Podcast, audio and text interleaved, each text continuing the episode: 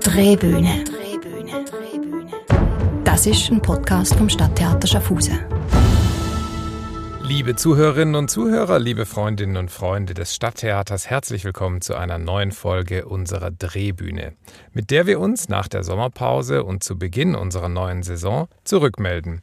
In dieser Saison wird unsere Drehbühne, die ja vor knapp zwei Jahren als Corona-bedingter Theaterersatz entstanden ist, nicht mehr als Ersatz für unsere Theatervorstellungen fungieren, sondern vielmehr als Zusatz. Wir haben uns vorgenommen, künftig in der Drehbühne vertiefter hinzuschauen, hinter die Kulissen der Produktion Produktionen zu blicken und über die Fragen zu sprechen, die uns die Stücke auf der Bühne stellen. Das wollen wir von nun an einmal im Monat tun und dazu darf ich immer mit einem ganz besonderen Gast sprechen. In unserer heutigen Folge zum September dreht sich alles um die kleine Bühne Schaffhausen, die unsere Saison am Freitag, den 16. September eröffnet und zugleich ihr 77-jähriges Jubiläum in diesem Jahr feiert. Und dazu begrüße ich herzlich unseren heutigen Gast. Mein Name ist Anina Keller und ich bin Präsidentin der Kleinen Bühne Schaffhausen. Anina, herzlich willkommen. Schön, dass du da Danke. bist. 77 Jahre, das ist ja nicht ein ganz, äh, das ist ja ein bisschen ein ungewöhnliches äh, Jubiläum. Mhm. Wie kam das dazu, 77 Jahre zu feiern und nicht 75 Jahre? Da hätten wir eigentlich gern gefeiert vor zwei Jahren. Leider hat uns auch da Corona einen Strich durch die Rechnung gemacht. Und anstatt ausfallen lassen, haben wir dann gefunden, dann nehmen wir doch einfach die nächste Schnapszahl und feiern dann. Mhm. Und darum ist es da ja 77 Jahre. Und das heißt, die kleine Bühne, jetzt muss ich zurückrechnen, existiert seit 1955. Ist das dann korrekt? 1945. 45, ja. ja. 1945 ist das erste Mal äh, das Stück von der kleinen Bühne im Stadttheater auf der auf der Bühne aufgeführt worden. Und seitdem hat es eigentlich nur zweimal eine Pause gegeben. In den 50er Jahren haben wir einmal keine Unterlagen gefunden und jetzt eben mit Corona dann vor zwei Jahren. Aber sonst ist jährlich immer etwas von der kleinen Bühne gelaufen im Stadttheater. Das heißt, das war sozusagen noch im alten, im Turneum. Also das heutige Stadttheater ist ja aus dem Jahr 1956. Mhm, genau. Also noch gar nicht so alt wie die kleine Bühne. Mhm. Und davor gab es das im Turneum am Herrenacker von 1867 bis, bis, äh, bis 1956. Mhm. Das war auch immer wieder wegen baufällig und so weiter geschlossen. Aber es gibt also wirklich bei euch Unterlagen, die Stücke bis 1945 mhm. zurückverfolgen lassen. Land ohne Himmel ist das erste Stück gewesen, ah, ja. 1945. Ah ja. Genau. Und äh, war schon immer ein Amateurensemble, also immer ein Laienensemble? Oder mhm. ähm, also wie hat sich das entwickelt? Kannst du dazu ein bisschen was sagen? Also es ist, äh, es ist immer ein, ein Amateurensemble gewesen und es hat dann im Laufe der Geschichte mal noch eine Fusion gegeben. Es hat zwei Vereine gegeben und man hat sich dann zusammen, zusammen im Laufe der Zeit zu der kleinen Bühne Schaffhausen. Und ja, also es ist ja auch noch so lustig, eben wir sind ja auch bekannt vor allem für die Weihnachtsmärchen auch, wo wir ja, ja. jährlich spielen und das wird ja auch so weitergehen in den Generationen. Also das Grosse, das Grosse ist schon schauen und das Mami oder der Papi sind schon schauen und so weiter. Ja, mir geht es so, ich mache regelmäßig mit neuen Mitarbeiterinnen und Mitarbeitern von der Stadt äh, Theaterführungen mhm. und äh, da frage ich die jeweils, wenn wir in den Zuschauerraum gehen, frage ich die, wer von euch war schon mal hier im Theater? Und die meisten verbinden dann mit irgendeinem Theaterbesuch die kleine Bühne. Entweder selber mit den Kindern oder selbst als Kind mit der Schule oder bei einer, bei einer Weihnachtsvorstellung der kleinen Bühne. Also das ist wirklich mhm. die große Institution. Aber, also wenn du sagst, das erste Stück war Land ohne Himmel, das ist ja auch kein Kinderstück. Das mhm. heißt, diese Tradition der Erwachsenenstücke, die geht auch so weit zurück. Genau, ja. ja also das erste Kinderstück war äh, Max und Moritz. Gewesen mhm. ähm, von Wilhelm Busch, wo man aufgeführt hat. Aber es hat immer eigentlich Stücke für Erwachsene und für Kinder. Wir sind einfach mit den Erwachsenen Stück nicht so regelmäßig. Also jetzt sind wir ja alle zwei Jahre ähm, dürfen wir ja für die Erwachsenen spielen und darum ist, hat sich das natürlich mehr eingeprägt, weil man einfach jährlich für Kinder spielt. Aber wir können beides und es ist beides mega spannend und ähm, es ist einfach auch, auch schön zu sehen, wie unterschiedlich die, das Publikum halt ist. Oder? Kinder sind insofern ein schwieriger Publikum, weil sie sind einfach ehrlich. Wenn nicht ja. passt, fangen sie an schwätzen oder, oder an einfach Lärm machen. Und die Erwachsenen sind dann meistens gleich noch höflich und klatschen. ähm, von dem her. Aber es ist auch wirklich spannend, so für verschiedene Publika können spielen. Du bist seit, glaube ich, etwa zwei Jahren Präsidentin von der kleinen Bühne, aber schon viel länger dabei. Mhm. Also was war deine erste äh, Rolle bei der kleinen Bühne, deine erste Produktion? Hast du schon quasi von Kindesbeinen an oder bist du irgendwann, also wann bist du dazugekommen? Äh, mit, mit 16 bin ich eine Hex in der kleinen Hex. Und dann habe ich ein paar Mal mitgespielt und dann ein bisschen Pause gemacht und jetzt seit, ja, seit jetzt rund 15 Jahren bin ich jetzt auch wieder aktiv dabei.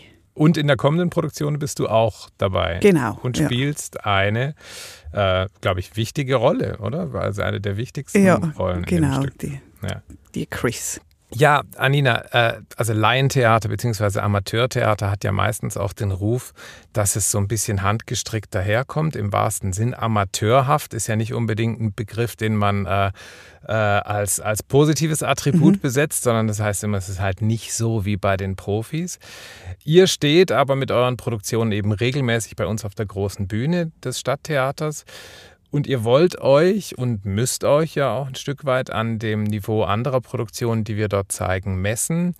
Was ist euch da besonders wichtig? Also im Unterschied zu einer Produktion, die man jetzt, ich sage jetzt mal, ähm, in, in, in, einer, in, einem Gemeindezentrum aufführen würde. Also worauf achtet ihr? Was ist euch äh, hinsichtlich der Qualität eurer Produktionen wichtig, dass es auch auf der großen Bühne funktionieren kann? Mhm.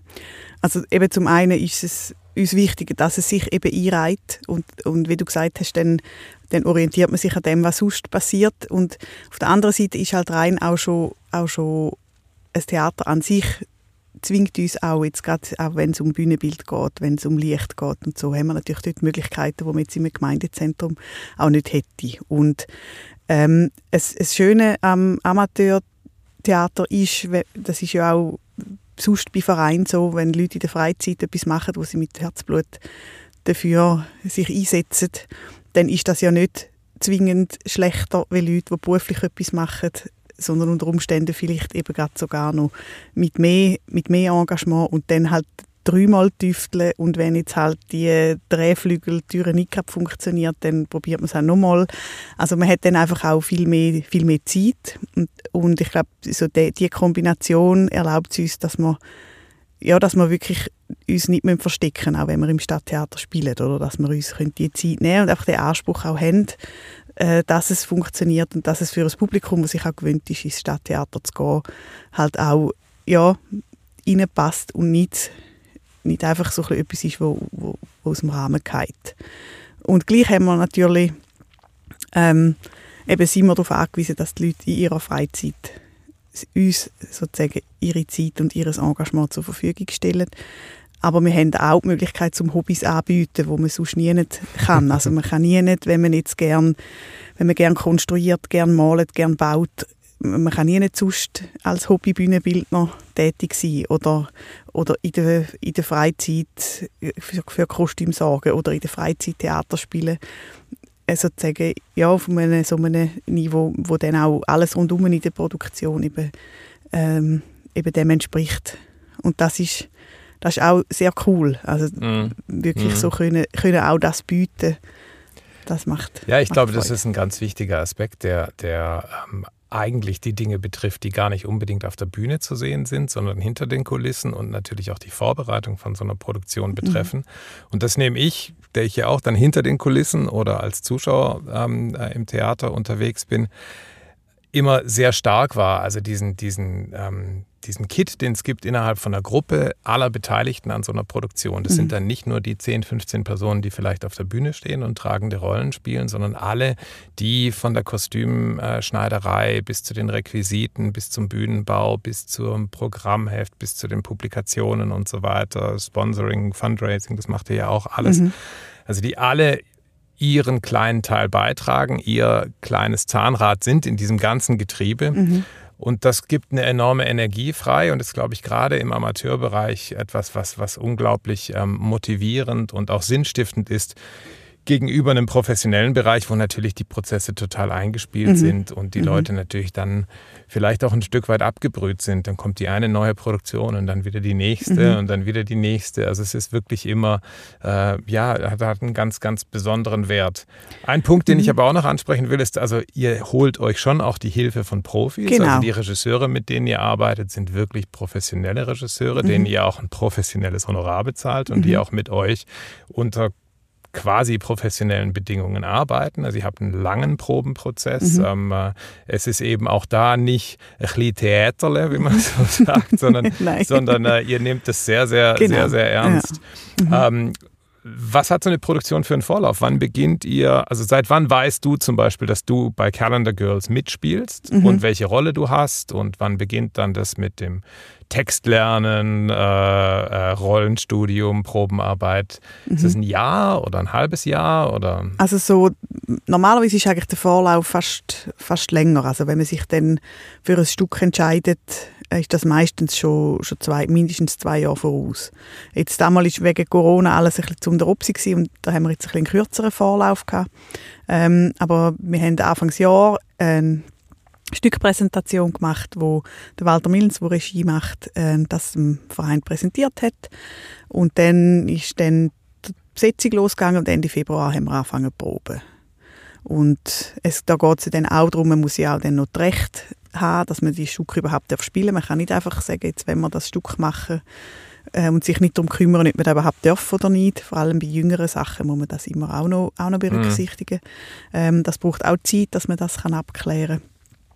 Und dann fängt die Probenarbeit so, eben, so im Winter fängt sie an, also haben wir jetzt ein mehr wie ein halbes Jahr.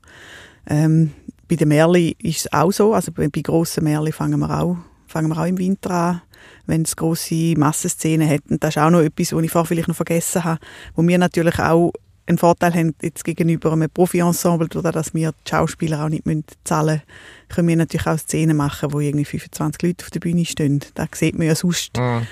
Nicht mehr so oft. Und, und, ähm, und wenn, man dann so viele Leute, wenn so viele Leute jetzt auch einfach auf der Bühne tätig sind, dann, dann braucht es einfach, auch, einfach auch die Zeit.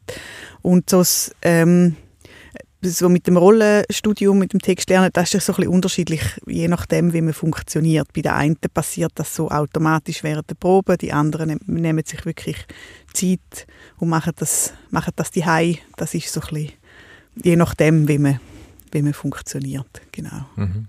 Also kommen wir doch zum neuen Stück, was ihr zeigt, und zwar zu den Kalender Girls.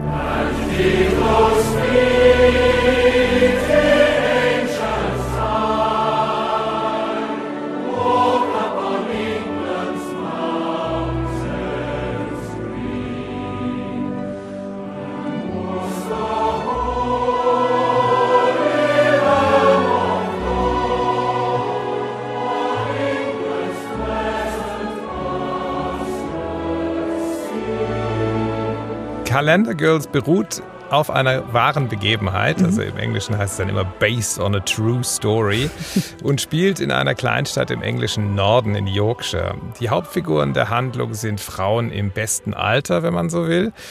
Und während die Männer dieser Frauen ihre Feierabende auf dem Rennvelo, auf dem Golfplatz oder im Pub verbringen, engagieren diese Damen sich in einem Frauenclub, dem sogenannten Women's Institute.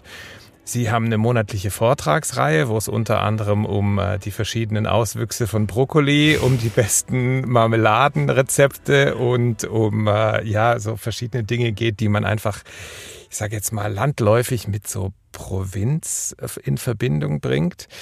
Ähm, und sie produzieren jedes Jahr einen Kalender, ähm, den sie für einen guten Zweck verkaufen, beziehungsweise mit dem Verkaufserlös, ähm, ja, tun sie jeweils irgendeinen guten Zweck unterstützen. Und dieser Kalender hat meistens Landschaftsbilder, die schönsten Brücken unserer Grafschaft, äh, die schönsten Türportale unserer Grafschaft und so weiter zum Sujet. Und äh, das ist eine gewisse Routine, eine gewisse Langeweile und ein gewisser Trott, der sich dort eingestellt hat bei diesen Damen, die alle ihre Kinder schon fast im Erwachsenenalter haben, auch irgendwo im Berufsleben sich vielleicht nicht mehr viel beweisen müssen, sondern einfach so in die zweite Hälfte des Lebens einbiegen. Und dann passiert etwas, was äh, das Leben dieser Damen grundlegend verändert. Was passiert?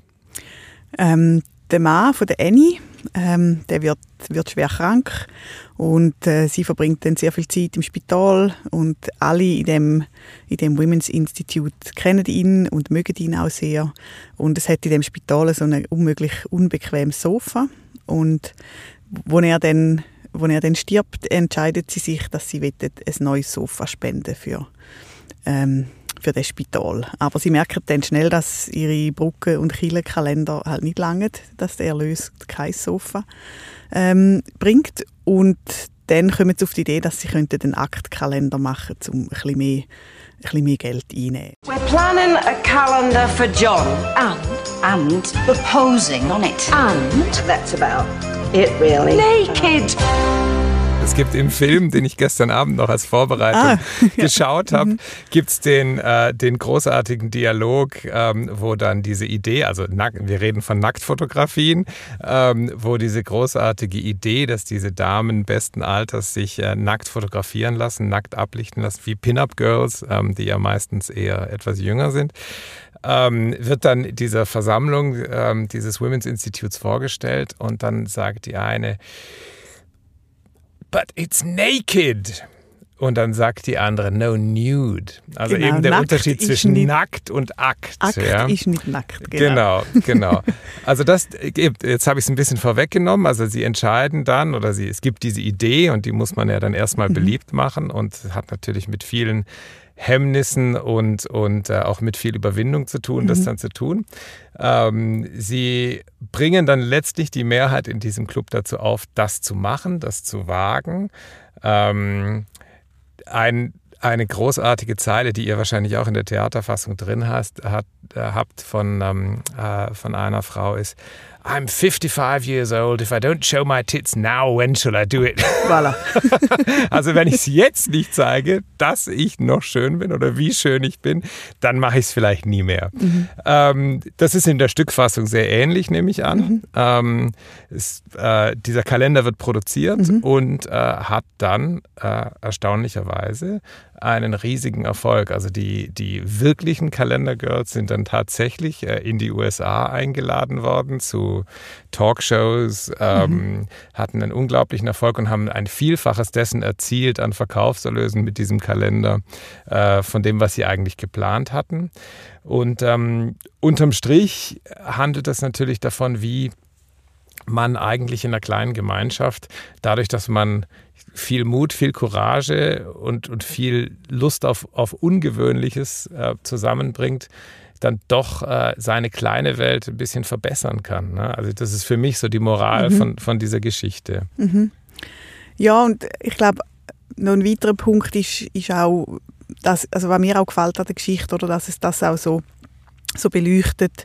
Äh, es, es gibt so die ähm, der Vergleich zu den Sonnenblumen, oder dass, dass die Sonnenblume wächst und blüht und sie ist eigentlich dann am schönsten kurz bevor sie verwelkt. Und so, so die Frauen sind am prächtigsten sozusagen im, in der zweiten oder im letzten Drittel ähm, vom Leben. The flowers of Yorkshire are like the women of Yorkshire. The last stage of their growth is the most glorious. Ich glaube, das ist auch etwas, was so wirklich gut auch in die heutige Zeit passt, oder? Also so, wo eben gerade so Themen wie, äh, wie Body Positivity, dass man einfach sich so nimmt, wie man ist, dass, dass es, dass Schönheit, ähm, klar kann man deren nachrennen und sie versuchen mit, mit künstlicher Hilfe irgendwie beizubehalten, aber eigentlich ist das gar nicht nötig, weil die Blume blüht ja sowieso mhm. am, am Ende von ihrem Leben am schönsten, oder? Und, mhm. und ich finde, das ist ja, das ist auch sehr eine schöne, sehr eine schöne Message, dass man kann sagen, look, Schönheit ist, ist nicht etwas, wo mit 32 vorbei ist, sondern die, kann, die bleibt und die liegt ja auch immer im Auge vom Betrachter. Mhm. Und, ähm, und wie es dann, ja, wie, wie dann eigentlich so die Überwindung zu dem, das sind dann ganz unterschiedliche Beweggründe, wieso die Frauen sich entscheiden, da mitzumachen. Ich habe vorhin über den Film gesprochen, mhm. die Theaterfassung des Stücks kenne ich gar nicht so sehr. Mhm. Gibt es große Unterschiede zwischen der Filmfassung und der Theaterfassung, gerade bei der Besetzung, bei den Rollen? Mhm. Ähm, oder ist es mehr oder weniger das Gleiche? Also es ist so auf, aufs Kern eigentlich so auf den Kern eindampft. Mhm. Es hat natürlich im, im Film hat es noch verschiedene Nebengeschichten, die laufen, äh, wo man natürlich im, viel einfacher kann, kann umsetzen wie jetzt auf der Theaterbühne. Aber es ist so eingedampft auf eigentlich die sechs Frauen plus ihre Women's Institute Präsidentin und um die herum dreht sich eigentlich, mhm. dreht sich mhm. dann eigentlich die Geschichte.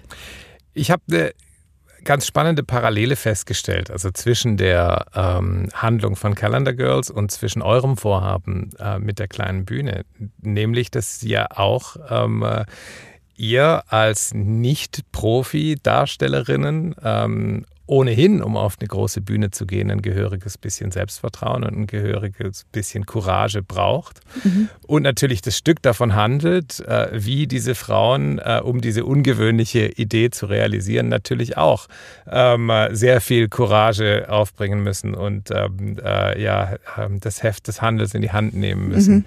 Mhm.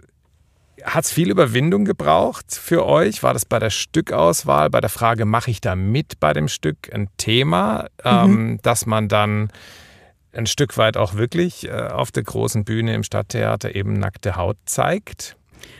Also das haben wir natürlich nur können machen, wenn wir genug Leute Wir nehmen natürlich nicht zu viel vorweg. Ähm, äh, nein, nein, aber es ist ja immer wahrscheinlich sehr charmant und auch sehr, sehr, sehr angemessen gelöst, diese Frage, nackte Haut zu zeigen. Aber trotzdem, ja, natürlich. Also es war sicher ein Thema. Und ich denke, an, es ist ja auch etwas anderes, oder? Ob man es jetzt, wenn man jetzt die Geschichte ins wahre Leben transportiert, dann so macht wie wie das wirklich passiert ist, oder wenn man es auf einer Bühne macht, wo im besten Fall, im besten Fall 650 Leute zuschauen.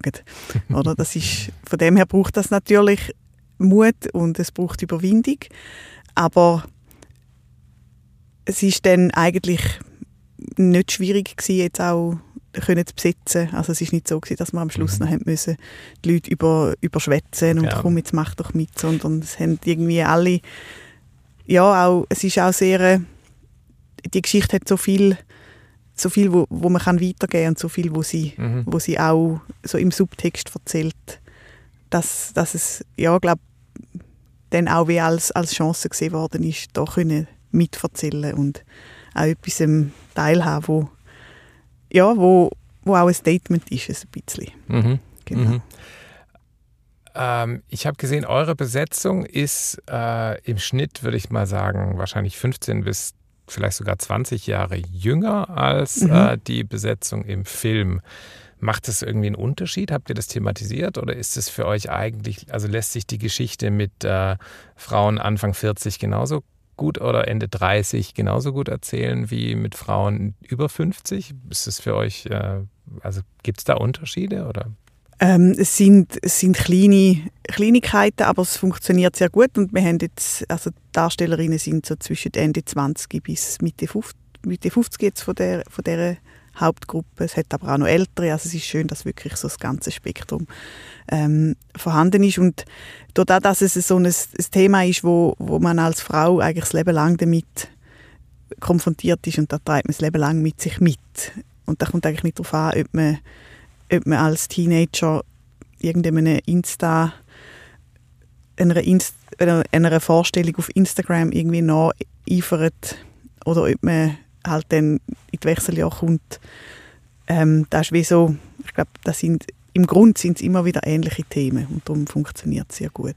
Also ich kann dir sagen, dass ich glaube, dass dieses Thema mittlerweile nicht mal nur die Frauen betrifft, sondern dass mhm. es eben auch Männer betrifft. Ich habe vor ein paar Wochen im Tagi, als so die Body-Saison losging und mhm. die Hitze noch nicht so unerträglich war, dass wirklich alle sich gefreut haben auf die Body, habe ich einen Bericht gelesen ähm, über ähm, Männer, die halt auch so ein bisschen einen Bierbauch vielleicht haben oder halt nicht irgendwie aussehen wie Brad Pitt die sagen, ah, in der Body zum Schwimmen ziehe ich mein T-Shirt dann aus, aber so mit nacktem Oberkörper in der Body rumsitzen, das mache ich jetzt nicht so gerne. Mhm.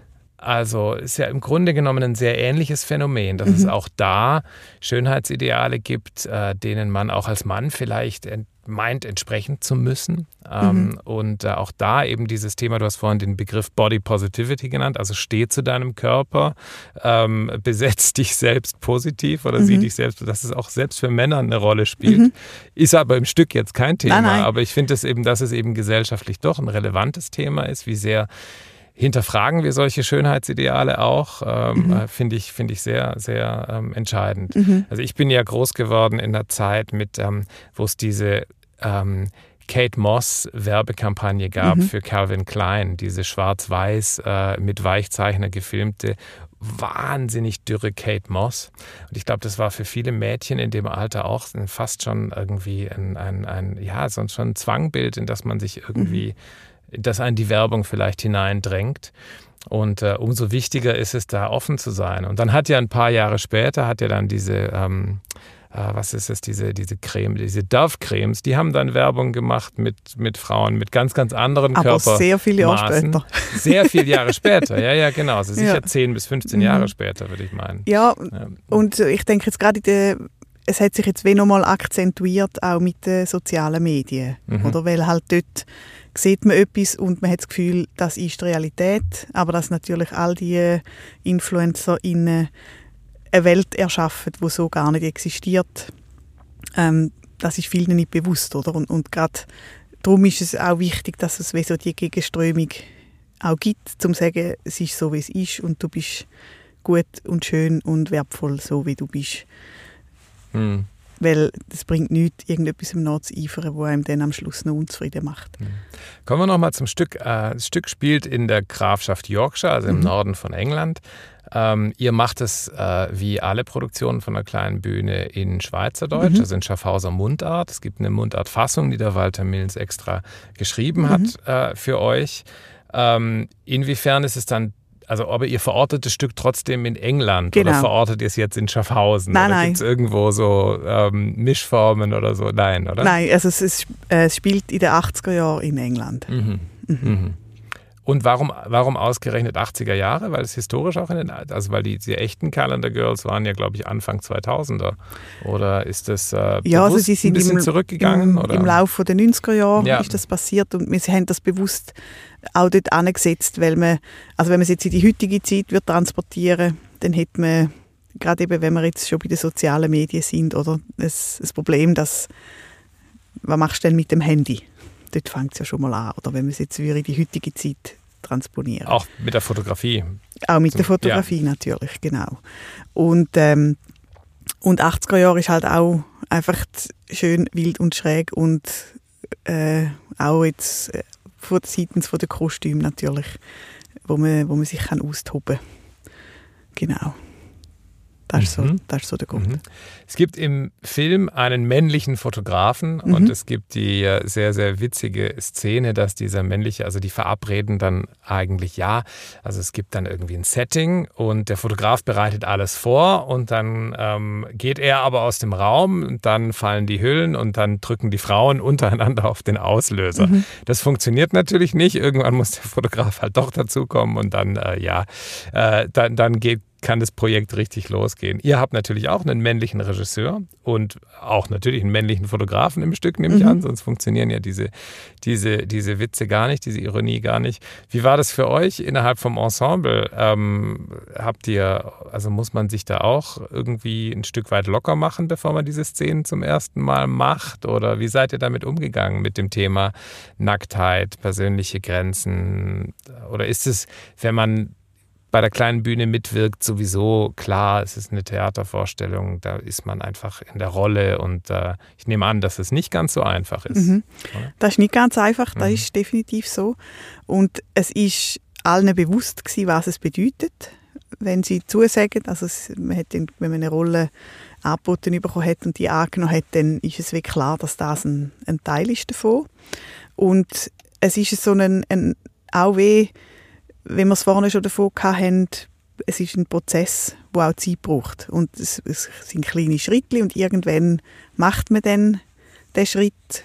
Und wir haben dann zum Beispiel jetzt, es, wir brauchen dann ja auch den Kalender auf der Bühne und haben dann gefunden, wir brauchen auch Bilder und sind dann, haben dann dürfen ins, ins Stadttheater auf die Bühne gehen, sozusagen das Fotoshooting machen mit einem professionellen Fotograf. Und das hat dann schon auch geholfen, mal dort reinzustehen und man hat sehr wenig an und einfach nur schon mal den Raum zu spüren, wenn man so angelegt ist. Und eben schlussendlich, die, die dann auf der Bühne das macht, aber ja nicht ich, sondern das ist ja die Chris. Also so, das hilft dann wie auch noch, zum um das machen. Und es braucht Mut und man muss es dann einfach, man macht es dann einfach und dann, dann ist es okay. Und es ist, ähm, es ist, wir es immer wieder thematisieren und schlussendlich ist es auch wichtig, dass es allen wohl ist und dass man auch in dem Tempo für sie geht, dass, mhm. es, dass es für die Personen, mhm. die betroffen sind, mhm. dann auch stimmt und, und sie das können in einem, in einem Rahmen machen, wo, wo für sie passt. Mhm. Mhm. Ja, also ich habe ja äh, das, äh, das Glück gehabt, als einer der wenigen einen kleinen Blick auf eure Fotos werfen zu können. Du hast mir das gezeigt und die sind wirklich ganz phänomenal toll. Also richtig, richtig schöne Fotografien sind es. Äh, das heißt, der Zuschauer wird die dann auch sehen auf der Bühne. Ähm, und die Zuschauerinnen natürlich auch, nicht nur der Zuschauer. Ich abstrahiere schon wieder auf den männlichen Blick, das soll natürlich nicht so sein. Ähm, wird es dann, also bei manchen Produktionen ist es ja so, dass man den Kalender dann auch wirklich erwerben kann und das Ensemble, was das Stück macht, dann auch wirklich noch irgendwie ein Fundraising macht für einen guten Zweck. Also dass dieses, diese Story aus der Geschichte dann auch in die Realität übersetzt mhm. wird. Ist das bei euch auch der Fall? Nein. Oder in dem Fall nicht? Mhm. Ja, ja. Aber die Geschichte ist trotzdem genauso wertvoll genau. und äh, genauso wichtig. Ähm, wann ist Premiere und wann sind die folgenden Vorstellungen? Premiere ist am 16. September, am 24., 25. und 30. September sind noch Vorstellungen. Ich kann dazu ergänzen, dass äh, Tickets natürlich selbstverständlich bereits jetzt im Vorverkauf erhältlich sind. Also der schnelle Stück Schwinder. Sichern Sie sich Ihren Platz bei den Calendar Girls. Ähm, wir freuen uns darauf, mit euch die Saison zu eröffnen und Mhm, äh, ich ja. danke dir sehr für deinen Besuch und toi toi toi schon an dieser Stelle. Vielen Dank, Anina. Danke vielmals. You are so beautiful.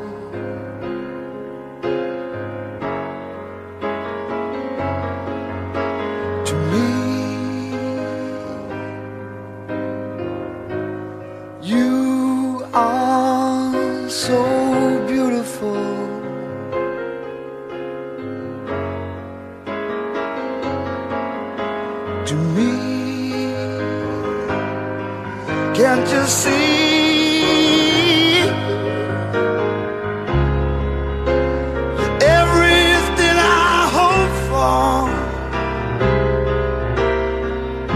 Ja, liebe Zuhörerinnen und Zuhörer, das war er auch schon, unser Podcast Nummer 47 zu den Kalender Girls, die uns im September aufzeigen werden, wie man mit viel Selbstvertrauen, ungewöhnlichen Ideen, Courage und Witz seine Welt ein kleines bisschen besser machen kann.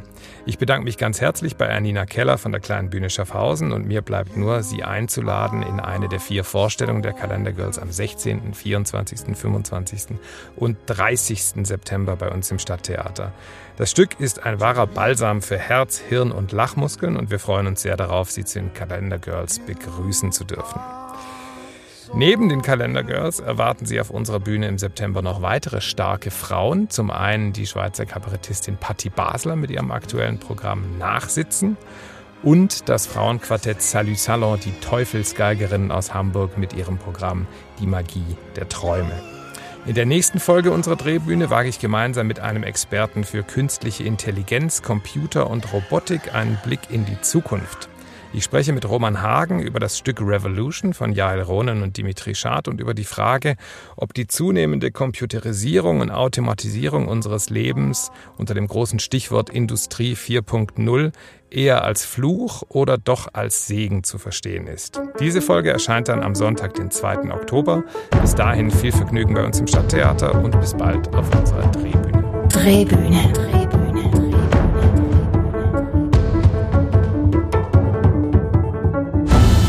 Das ist ein Podcast vom Stadttheater Schaffhausen.